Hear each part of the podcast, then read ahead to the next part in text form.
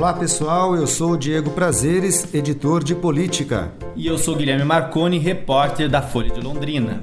A Folha preparou uma sabatina com os 10 candidatos ao governo do Paraná e você pode acompanhar tanto a versão impressa e ouvir os áudios das entrevistas no nosso site. As entrevistas vão ser publicadas por ordem alfabética conforme a inscrição dos candidatos na urna. Convidado de hoje é o candidato do PRTB, Dionísio Marinho, que será entrevistado pela jornalista Mariana Franco, da sucursal da Folha de Londrina em Curitiba. Você está ouvindo o podcast da Folha de Londrina, especial Eleições 2018.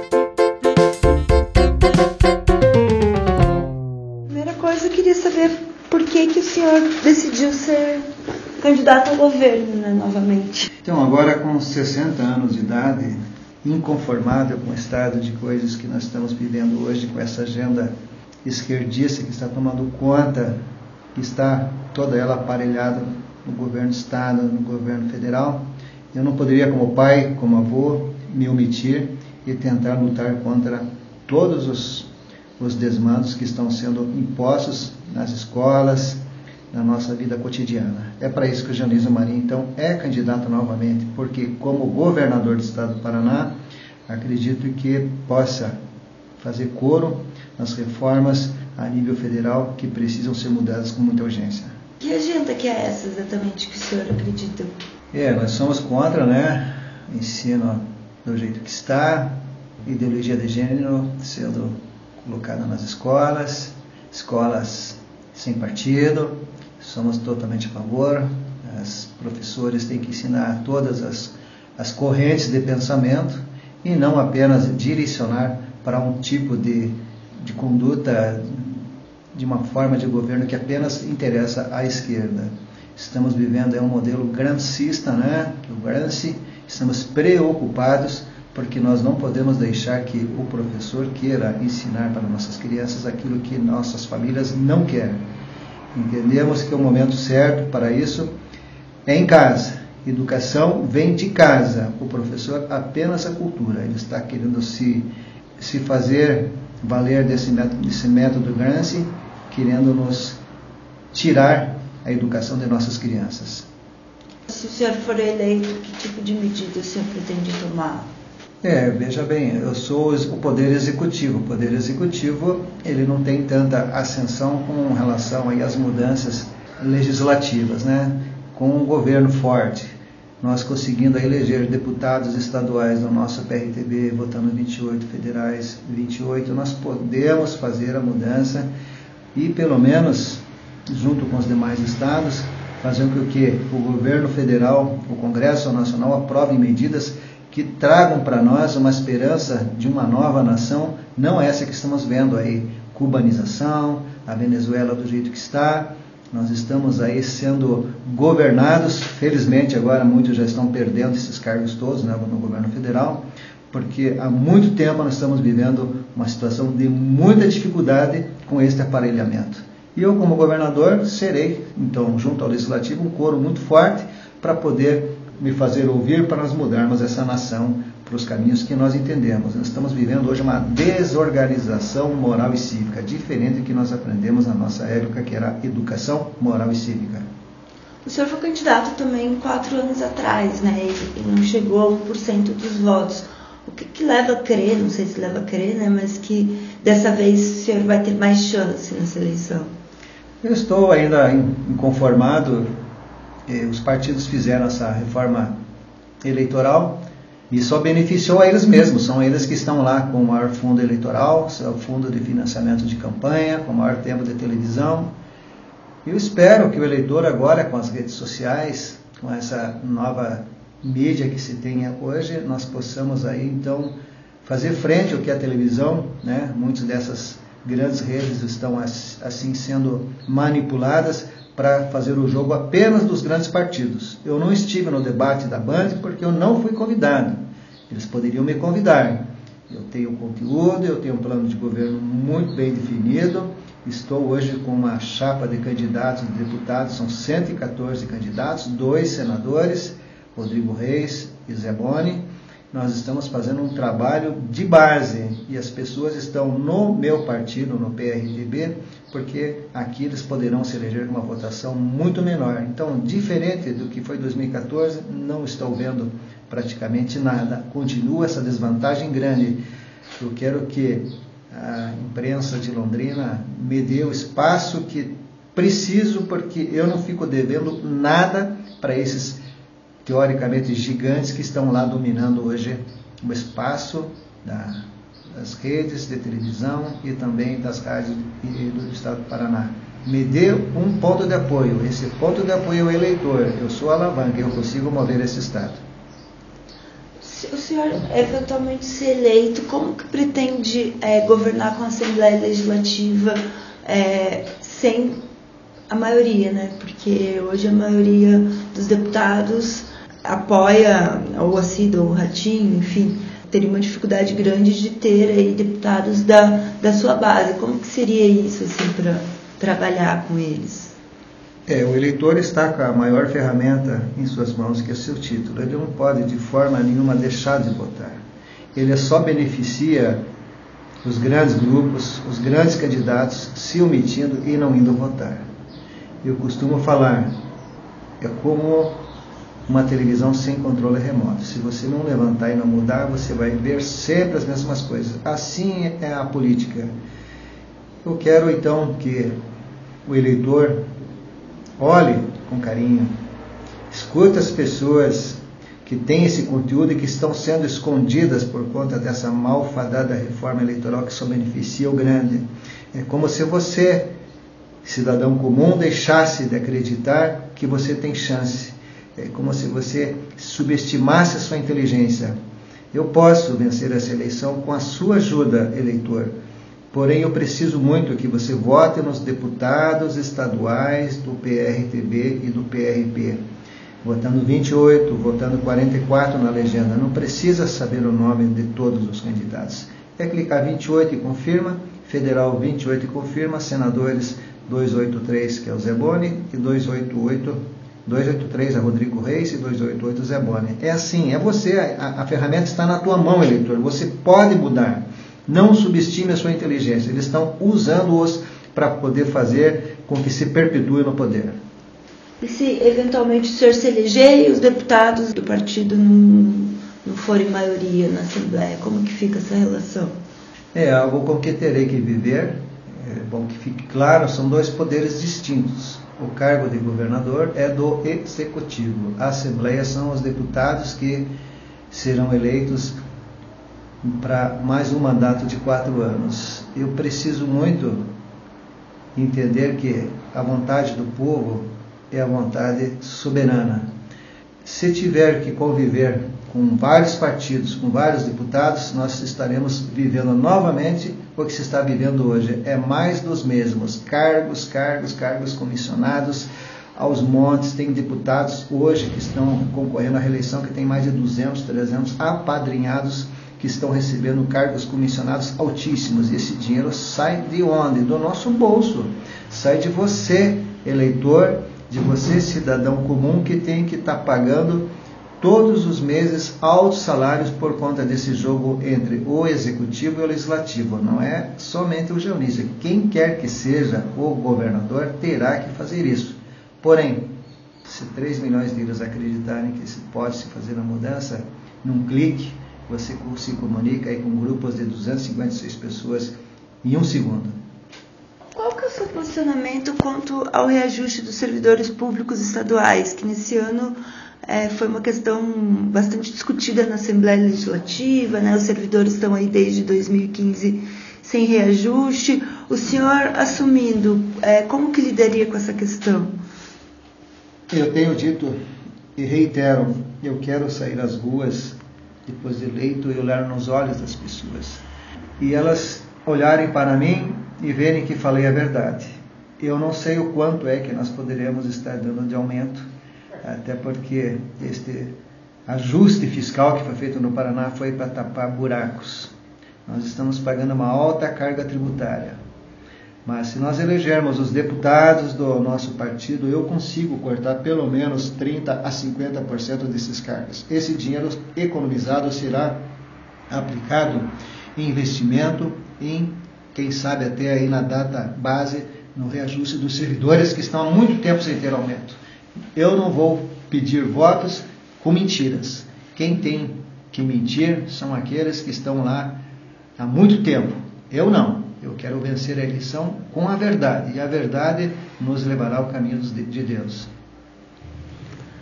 É, o senhor, se eleito, é, manterá o sistema de controle orçamentário questionado pelas universidades, que elas entendem que esse instrumento fere autonomia universitária, defende a autonomia das universidades. Como, como que o senhor lidaria com a questão das universidades estaduais?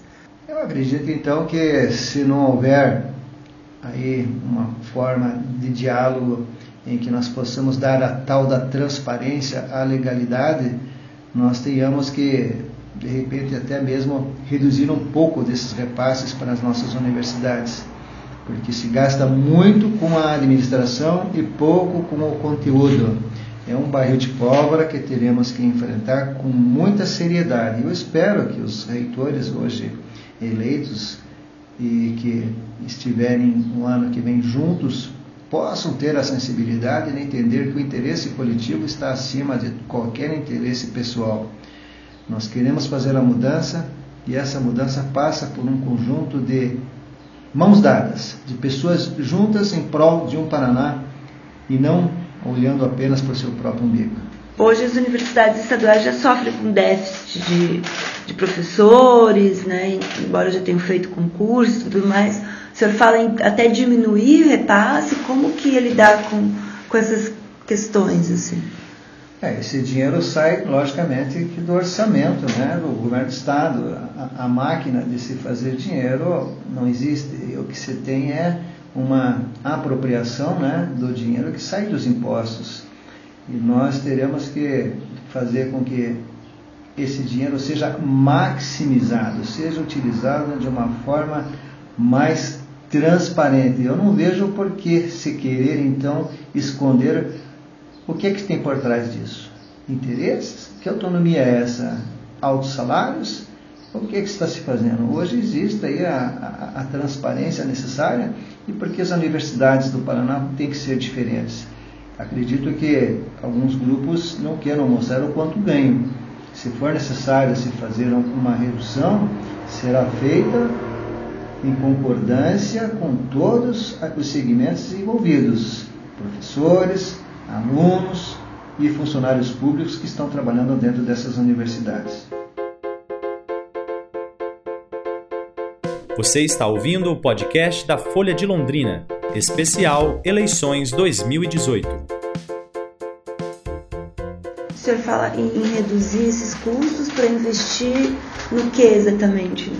Ficou muito claro. É, olha, é, é passar um percentual mensal da arrecadação do Estado para as universidades. A competência das universidades do governo do Estado são as universidades estaduais, as federais é de competência da União. Né? Essa redução de custos ela terá que ser feita como vou fazer em todos os segmentos, é cortando privilégios, cortando mordomias, é cortando custos. Até mesmo tenho dito que até o cafezinho nós deveríamos cortar, porque esse dinheiro todo ele está sendo usado não na causa, mas sim no efeito. A causa é a educação, nós temos que melhorar. Eu não acredito que possa ter pessoas que estejam pensando somente nos seus interesses e chutando para fora da área coisas que são muito mais importantes que o desenvolvimento da nossa ciência e da nossa tecnologia. Entendo ser a universidade estadual muito importante, mas o porquê? Eu não acredito Novamente, reitero que haja interesses pessoais acima dos interesses coletivos. É, assim como nas universidades faltam servidores hoje nas delegacias né, penitenciárias do, do Paraná também. Como que o senhor resolveria essa questão? Eu quero ser o governador que vai cortar a despesa, não aumentar a receita. Né? A receita só se aumenta com um aumento de carga tributária. Para isso, eu preciso vencer a eleição e ter a maioria na Assembleia. Eu quero cortar cargos comissionados. Há notícias aí de muitos cargos comissionados que está saindo do mesmo orçamento, está sangrando o nosso orçamento do Estado do Paraná. E para isso nós temos que ter então consciência e fazer com que tenhamos uma redução de custos. Não há outro jeito. Temos que ser duros. É como você olhar para a sua casa. Você não consegue mais pagar a sua servidora de, de televisão. Você corta, você corta a despesa com saídas para restaurantes, para lá, para cá. Você tem que cortar. Assim o Estado. Nós estamos hoje inchados.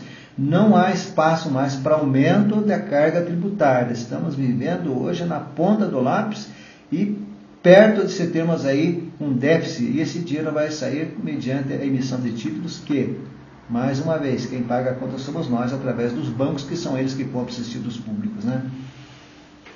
É resolvida, digamos, essa questão do, do, do custo, né?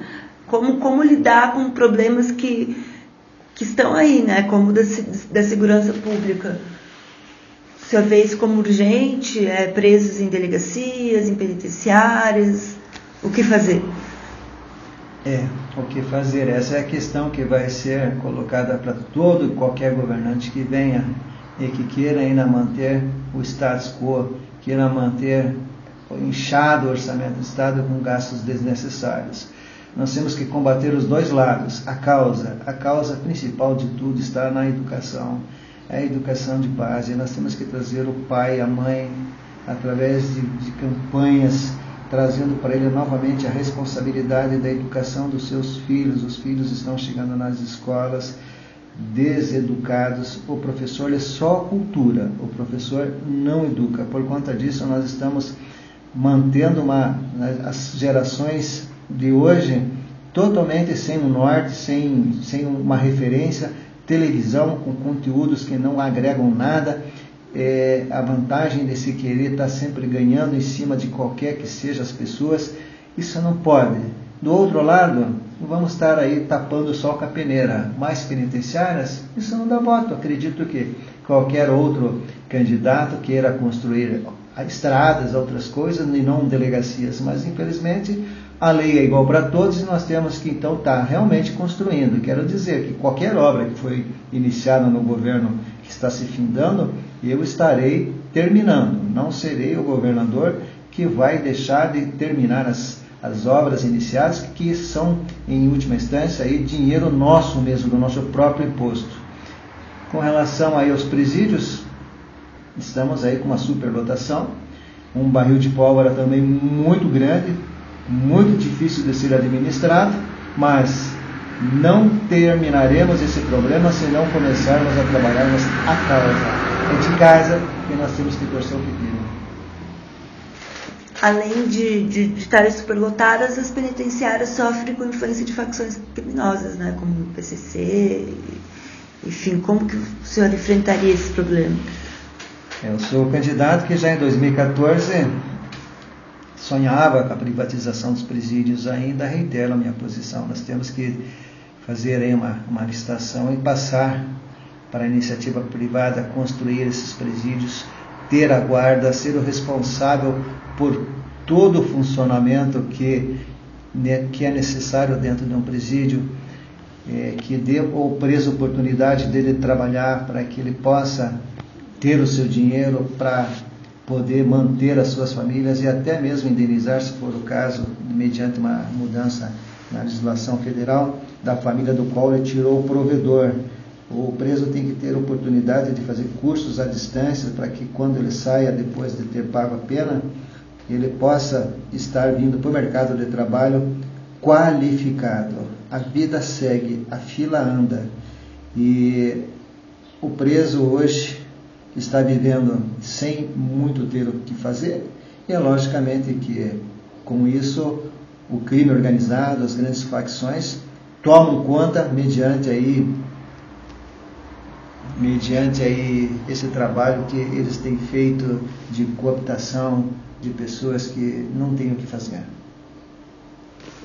É, sobre o pedágio, o governo atual está tá iniciando essa discussão porque as concessões estão é, para vencer, né? agora em 2021, das, das rodovias federais. Qual seria o melhor modelo na sua avaliação?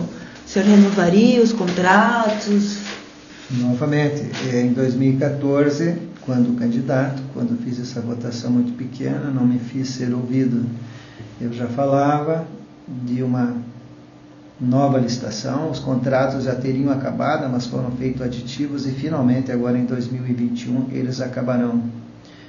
Proporei, e aqui vai um dos, das minhas bandeiras, é que nós tenhamos uma licitação com a previsibilidade de contratação de empresas de fora do país e mão de obra dentro do estado do Paraná. Nós temos que ter aí, nós temos que ter tecnologia, temos que ter eficiência e é só dessa forma que nós conseguiremos reduzir o preço do pedágio. É importante, entendo ser muito importante, para que nós possamos aí manter as estradas com boa capacidade de circulação. O que se discute aí é o preço do pedágio. Tem muita gente aí ganhando dinheiro. E agora você vai para o norte do Paraná, quantas obras estão sendo feitas nesse momento? Quantas obras no final de, de mandato querem mostrar agora, ou que não fizeram em vinte e poucos anos? O senhor defende é, que para obras como de duplicação de rodovias haja compensação com cobrança de, de pedágio? Sim, com muita coragem com muita coragem. O orçamento está todo ele comprometido. Imagine então se nós não tivéssemos hospedagens. Eu não sei como que estaria o atual estado de conservação de nossas estradas. Elas são importantes. O que está se discutindo aqui é o preço. E o preço só vai abaixar quando nós tivermos uma concorrência forte com empresas que venham e que não estejam aí bancando candidatos que estão saindo à reeleição. É, Sabe-se que tem interesses por trás disso tudo. Eu não quero receber nada de ninguém, eu quero vencer a eleição, porque aí eu terei, terei como mudar, terei como baixar, não deverei nada a ninguém. Na eleição passada, quando, quando o senhor saiu para o governo, o presidente do seu partido, né, o Levi Fidelix, desculpa, era o candidato à, à presidência. Dessa vez é, há uma formação né, de, de, de, coligação com, com, com, o Bolsonaro. Isso de alguma forma o senhor acredita que influencia aqui no, no Estado também? Como que o senhor vê esse cenário nacional aí? Realmente, nós estamos coligados com o PSL, do nosso candidato a presidente Jair Bolsonaro, o vice de Bolsonaro é do meu partido, é do PRTB, é Antônio Hamilton Mourão, general do Exército, que tem dito com muita frequência: nós queremos a intervenção. Sim, a intervenção no voto. Queremos vencer as eleições no voto. Queremos ter a oportunidade de ser a opção à direita. A esquerda, infelizmente, esgotou-se e ela não tem mais capacidade nenhuma de estar gerindo o nosso país. Bolsonaro nos representa, é o nosso candidato, acreditamos na vitória dele, lamentamos profundamente o que aconteceu. Isto é uma radicalização muito grande. Parece que está passando aquele filme lá de 2014 com o Eduardo Campos, quando todos viam nele aí uma ameaça. Então, desta vez, nós estamos enfrentando aí grandes grupos de interesse mas acreditamos muito na nossa vitória já no primeiro turno. E eu espero, né, com essa com esta entrada agora do general tomando conta da agenda de, de Bolsonaro, do general Mourão, estar bem posicionado, ele deverá estar no Paraná por, por os próximos dias, eu estarei ao lado dele, quando daí o eleitor poderá ver que eu estou do lado do único partido que não está envolvido em nada. Não entendo como alguém queira pregar moral, um general, o exército, a instituição mais bem avaliada do país, que ele está num partido onde os seus dirigentes estão presos, estão sendo processados. No PRTB não temos isso. Aqui no, no Paraná tem a candidatura também do EGBUC, que é do partido do, do Bolsonaro, né? Por que, que não houve uma, uma aliança, enfim, desses partidos mais de direita, extrema direita? É, aqui cabe uma reflexão até o último dia para entrega de atas, último dia para se fazer as convenções, não havia definição do nome do vice do Bolsonaro. Foi às 15 horas e 40 minutos no domingo, quando foi anunciado o general Milton Mourão do nosso partido como vice. Naquela noite, o partido do Bolsonaro resolveu lançar um candidato, né, um candidato a governador, que agora sabe-se aí nas entrelinhas de que estão pedindo no Tribunal Regional Eleitoral a retirada do nome do G-Book, meu amigo, uma pessoa com quem tenho uma grande de uma afeição e quero dizer para vocês, eu não me incomodo em nada o G-Book também ser o candidato da direita. É como uma estratégia militar, estamos atacando aí pelos dois flancos. Se o nome dele for inviabilizado, espero poder contar com o apoio dele, porque nós somos a única opção à direita e também porque ele é muito meu amigo.